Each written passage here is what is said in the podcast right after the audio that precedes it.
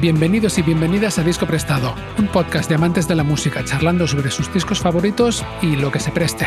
Soy Mark Aliana, guitarrista, cantante y compositor, y en este tercer episodio dedicado al Coming Up de Suede, la periodista y promotora musical Alicia Rodríguez y yo seguimos comentando las canciones del disco una por una.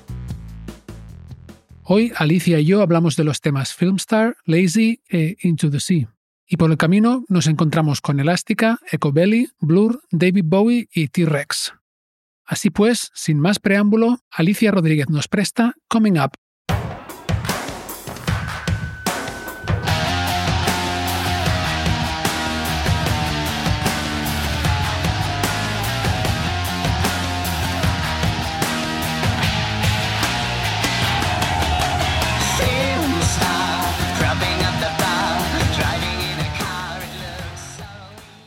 Pues detrás nos vamos a Filmstar, que significa estrella de cine. Otra canción de Anderson y Oaks. O sea, yo me imagino que Richard Oaks hizo los acordes y Brett Anderson la melodía y la letra, ¿no?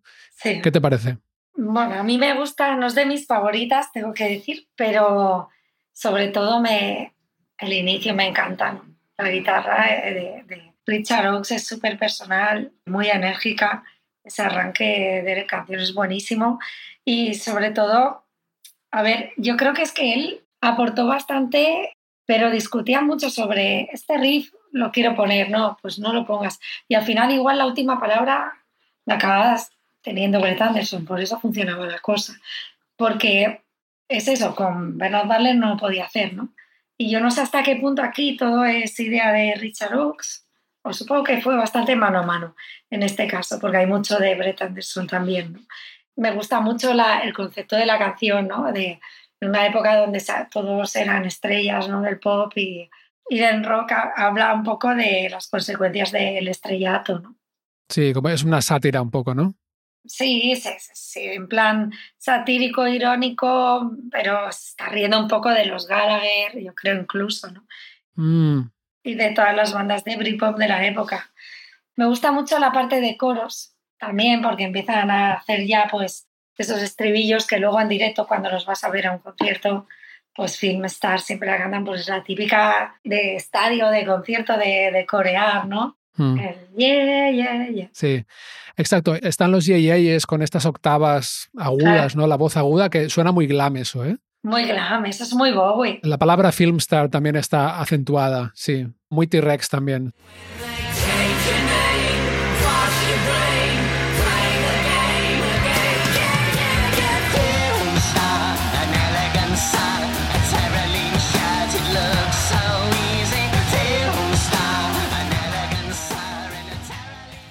En realidad es que ellos se inspiraron mucho para este disco cuando empezaron a componerlo en T-Rex y en Bowie. Pese a que los otros pudieran ser de concepto más glam, más oscuro, más, más gran gótico, esto tiene algo de glam en cuanto a, a la parte de glam más, más popera y más brillante y más Bowie. Y empezaron a componer también como hacía Mark Bolan, ¿no? Pues con la acústica, bongos, poca cosa más. Eso lo leí. Que empezaban con lo básico y se nota mucho. O sea, si la canción funciona, funciona con cuatro riffs de guitarra y cuatro estribillos. Y yo no digo que sea una canción como atrás, que tú decías, ¿no? Que tiene guitarras un poco más complejas. Aquí no, pero funciona igualmente bien. No, muy sencillo, está en los power chords y sí, sí. Y muy repetitivo, más electrónico, ¿no? Tiene un poco más de trance, yo creo, la canción. Claro, porque también había la era electrónica estaba emergiendo a tope. Sí. Y ahora que decías lo de componer desde lo básico, me ha recordado que en algún documental dicen también que, de hecho, esta canción partió de... Mm, Brett Anderson se despertó un día con un ritmo en la cabeza y fue a ver a Richard Oakes y se lo tocó como en, las piernas, ¿no? Así, y de aquí salió. Y tiene sentido porque es un ritmo muy, como con mucho peso, ¿no? Y además empieza solo con el ritmo. Sí, dice que se le ocurrió y cuando se le ocurría algo se iba al apartamento y se encerraban. Yo creo que ataba, bueno, atarlo no porque no podría tocar, pero dejaba ahí a Richard Oakes hasta que le salía el tema y hasta que lo tenía, porque él muchas veces le venía la letra, pero claro, necesitaba luego el ritmo, pero creo que hicieron un, un tándem muy interesante los dos. Sí, sí. Sí, sí. Y bueno, el estribillo dice, ¿en qué creer? Es imposible decirlo. ¿En qué creer cuando te cambian el nombre, te lavan el cerebro? Sí. Juega otra vez.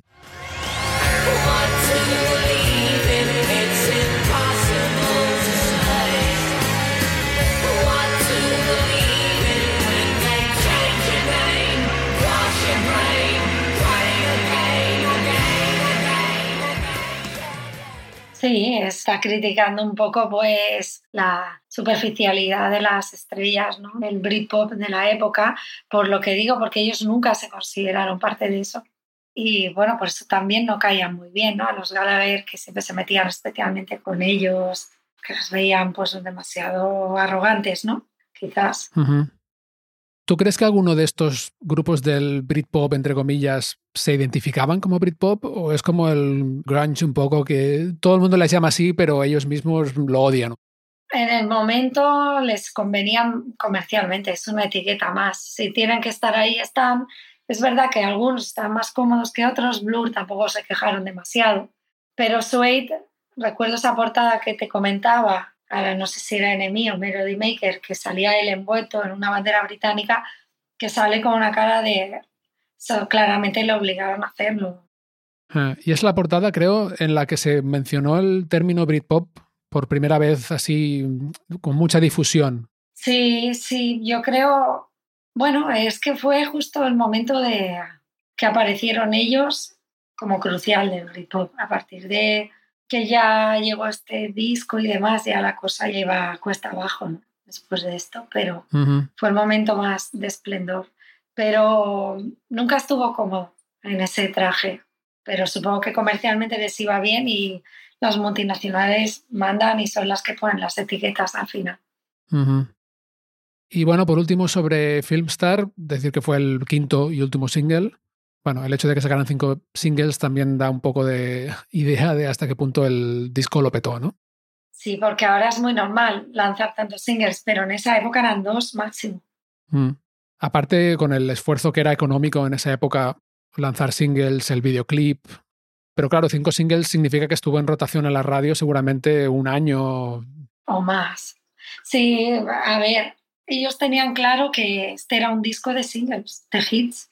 Mm, claro, de Don Man Star o de Suede, de los primeros, primero por la duración de las canciones ya no puedes hacer muchos singles, porque hay canciones que duran un montón de minutos, que son las B-sides, que a mí me gustan mucho, las caras B, que luego este disco, cuando se remasterizó y se celebraron los 20 años del disco, se incluyeron caras B mm. del Sci-Fi Lullabies, que me parecen excelentes, pero que no encajaban en Comina porque eran de la onda más Don Star. Aquí escogieron las de menor duración, pese a que hay algunas largas hacia el final del disco, que ya comentaremos. Sí. Y además dicen que el productor, Ed Buller, quería acelerar todas las canciones. Más rápido, más rápido, que hacía como un chiste de, mira, que la aceleraba y decía, mira, ya la veo subiendo la, la lista de éxitos, ¿no? Sí. Cuanto más rápido, más subía, ¿no? y que hubo batallas con esto. Y hay algunas maquetas, ¿no? Y, o grabaciones de vídeo que algunas de estas canciones tocándolas mucho más rápidas. Sí, sí, por eso que es algo en lo que Brett Anderson reconoce y luego ha seguido trabajando con él ¿eh? en otros discos y son amigos y todo, pero reconoce que metía ahí mucha, tenía muchas ganas de que esto fuera un gran éxito porque pensaba que era lo que le faltaba a Sweet y quizás sí, lo que pasa que también, por otro lado, pues no contento a gente que buscaba pues un sonido más primigenio. Siempre pasa con los cambios. Bueno, sí, siempre pasa. Sí, sí. Mm. Bueno, pues del quinto single nos vamos al cuarto, que es la tercera canción del disco, Lazy, Vagos o Holgazanes.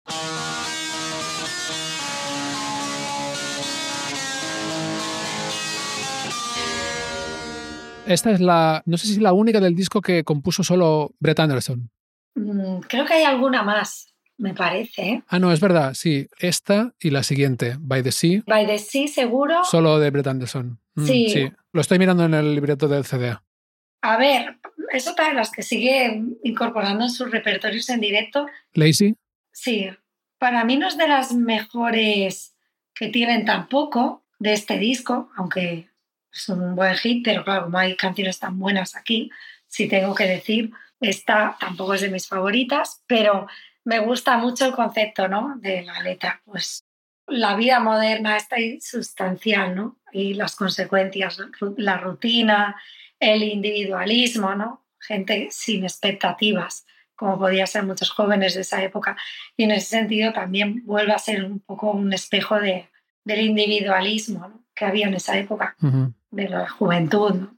Sí, la letra dice algo así como, aquí llegan con el maquillaje puesto, bonitos como las nubes, venid a verlos, chicos y chicas, y sus mamás, y sus palabras, y sus romances, y sus trabajos, y sus hijos, chavales que están locos de remate, papás que se sienten solos, que se drogan para encontrarle sentido, se entiende a la vida, supongo.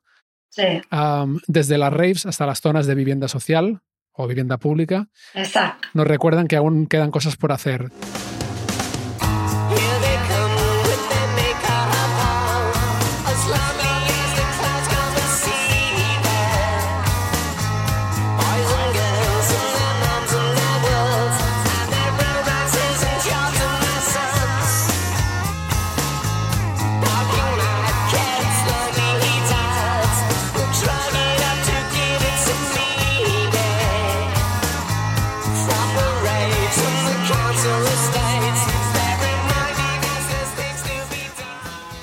La canción tiene como esta crítica, bueno, crítica o no, no sé, en el estribillo vuelve a hablar de nosotros, interpela ¿no? al, al oyente. Sí. Tú y yo lo único que queremos hacer es eh, hacer el vago, ¿no? Bueno, básicamente pues, la oda está una vida mm, menos superficial y más auténtica, aunque es un poco autocrítica porque en realidad es yo a mí, o sea, yo también estoy metido en esto, yo también me disfrazo, me pongo eh, me maquillo y me disfrazo de rockstar para salir de lo mundano. ¿no?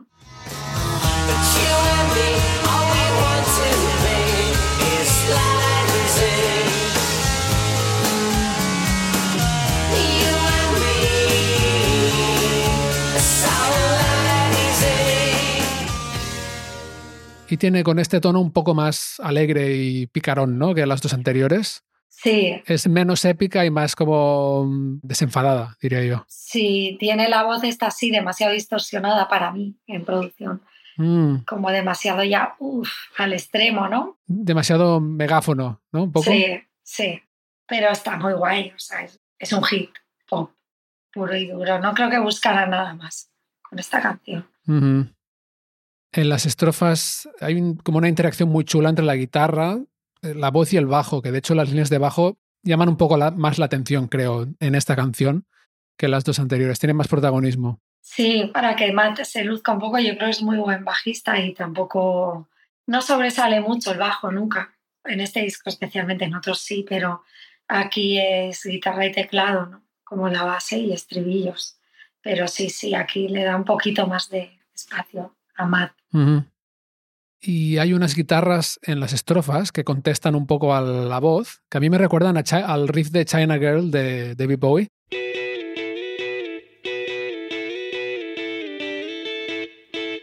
Me recuerda un poquillo.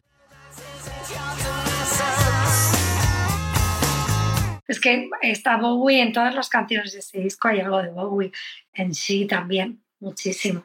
Y no sé, bueno, bastantes. Sí, igual también la influencia esta de en la ambigüedad sexual, ¿no?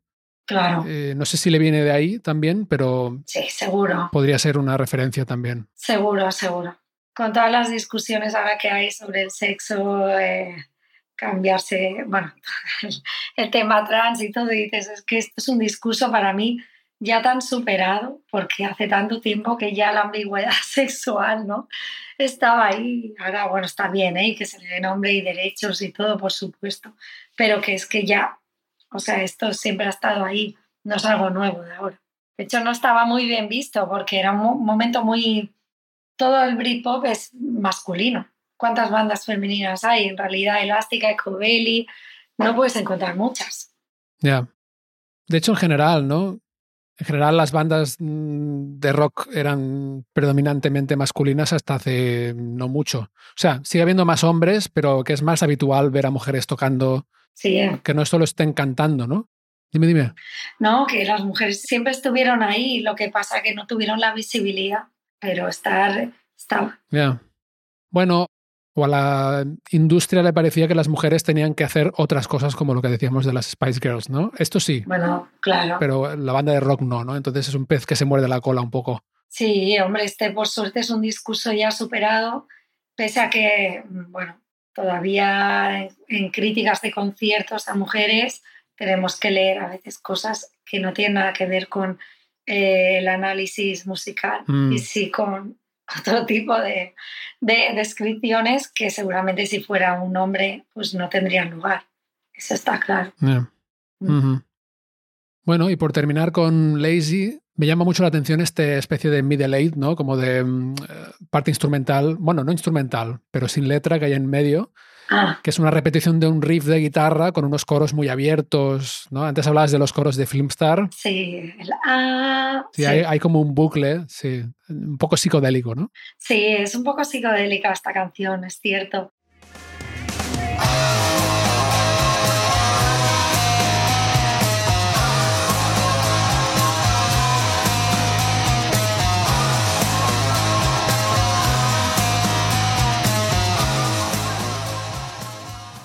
Los estribillos, ya digo, es de lo que más me gusta de este disco porque luego cuando vas a los conciertos todo el mundo recuerda y canta estas partes. El ah, este, lo hacen, o el ye, ye de Filmstar, o el la, la, la, la, la, la en Beautiful Ones. Tienen ahí dos o tres que luego los sigue repitiendo ¿eh? en otras canciones actuales. Creo que ha visto que se le funciona lo- y me parece bien. Sí. Y están pu- puestos ahí con mucha intención, seguro. Sí, sí. Esta es la parte en la que la- el estadio va a cantar, ¿no? Si todo va bien. Sí, es muy hábil Brett Anderson en esto. Hola, soy Mark. El episodio todavía no ha terminado, pero quería tomarme un momentito para decir que me alegro de que nos hayáis seguido a Alicia y a mí por ahora hasta este tercer episodio sobre Sweat y el Coming Up. Imagino que si habéis llegado hasta aquí, por lo menos os estamos haciendo pasar un rato decente. Y qué mejor que compartir ese gozo indescriptible con vuestras amistades. Para ello, podéis mandarles un enlace desde vuestra aplicación o, mejor aún, un mensaje privado con la web del podcast, discoprestado.com. Allí podrán elegir la plataforma que más les convenga. Si todo sale bien, os lo agradecerán y además tendréis algo chulo que comentar la próxima vez que os juntéis a tomar algo. Y todo eso gratis. ¡Fua! Y ahora volvemos a la charla. Y la cuarta canción del disco es By the Sea, que decíamos es la otra canción del disco compuesta por Brett Anderson.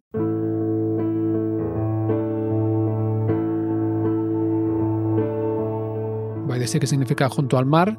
Otra sonoridad muy distinta otra vez, ¿no? Totalmente. A mí me gusta porque, claro, me recuerda más al Sci-Fi Lullabies, a las caras B y a, y a Don't Man Star.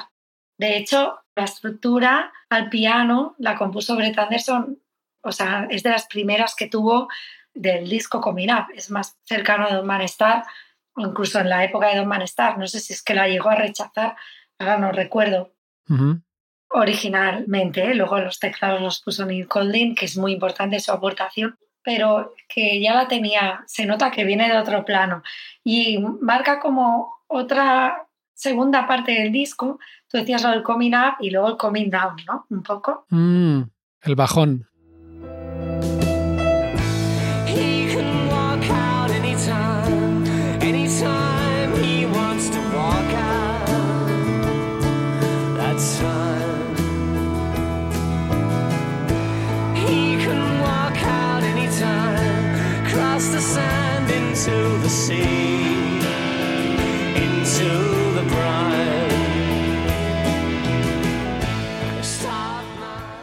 Luego está así Beautiful Ones que vuelve a subir.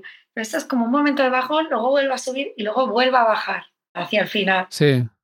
Desde luego es una canción mucho más oscura en la letra también, ¿eh? Sí, sí, totalmente. Y eh, mucha gente se pregunta de qué va, hay muchas interpretaciones, porque es una canción pues de hablado como una escapada de amigos.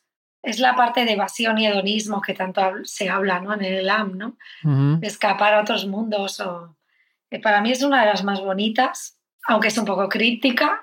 Hay gente que dice que habla de una transición a una nueva vida, que puede ser una nueva vida musical, una nueva etapa musical. También lo había dejado con Justin Friedman, de Elástica, que se había ido con Damon Albarn. O sea, aquí los... Con el cantante de Blur, no lo sabía. Sí, sí, esto le dolió. Y dicen que también igual iba un poco como despedida a ella, ¿no? Como Ujú. una nueva vida. Dicen que también puede hablar de suicidio, yo eso ya no lo veo tanto. Esa es mi interpretación.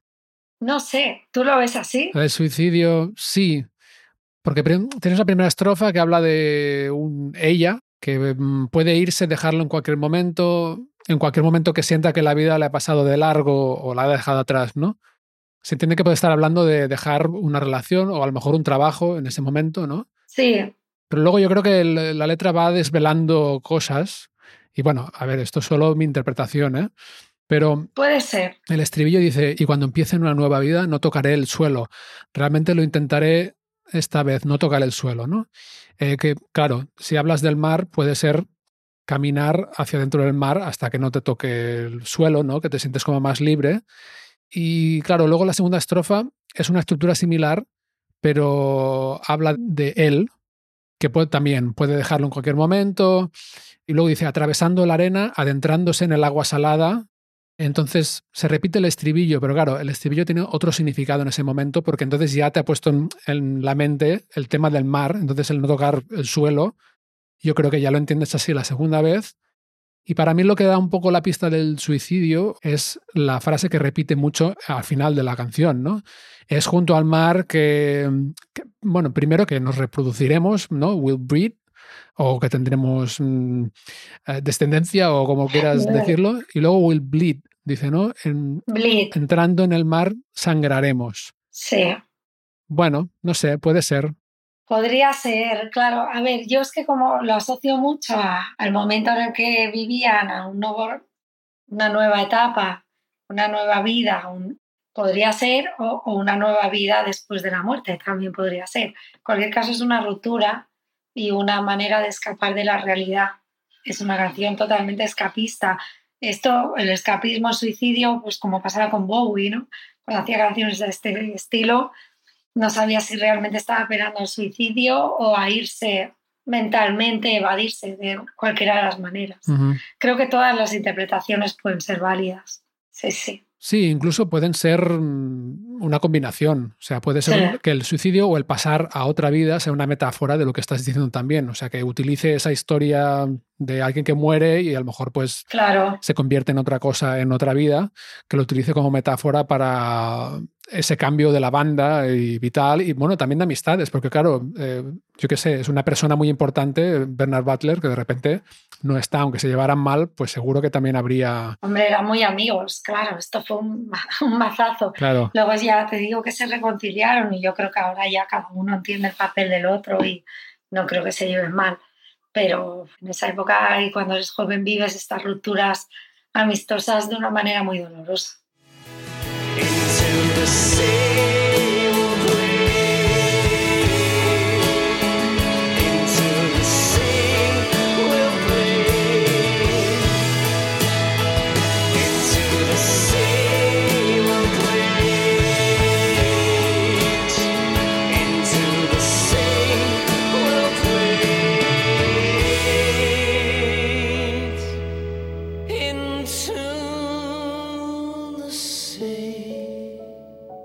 Pues esta parte final, aparte de que musicalmente es preciosa, es el momento de la canción en el que pasa a hablar en primera persona. Otra vez te mete dentro de la canción. Sí, él lo hace mucho esto para que nos identifiquemos con la letra y, y por eso este disco es muy generacional.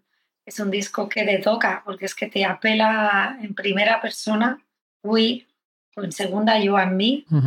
Siempre hay este rollo de, Sí, que él te entiende y es tu colega, ¿no? Estamos en el mismo, sí, la misma tribu. sí, que es algo muy adolescente, pero muy, muy, o sea, que, que es la clave de la música. La, la música tiene este componente adolescente que no puede perderse nunca, de identificación. Y eso es todo por hoy. Recordad que compartir el podcast con vuestros amigos está muy bien visto. Disco Prestado volverá el lunes con la cuarta parte dedicada a Suede y al Coming Up. Hasta entonces, muchas gracias, salud y buena música.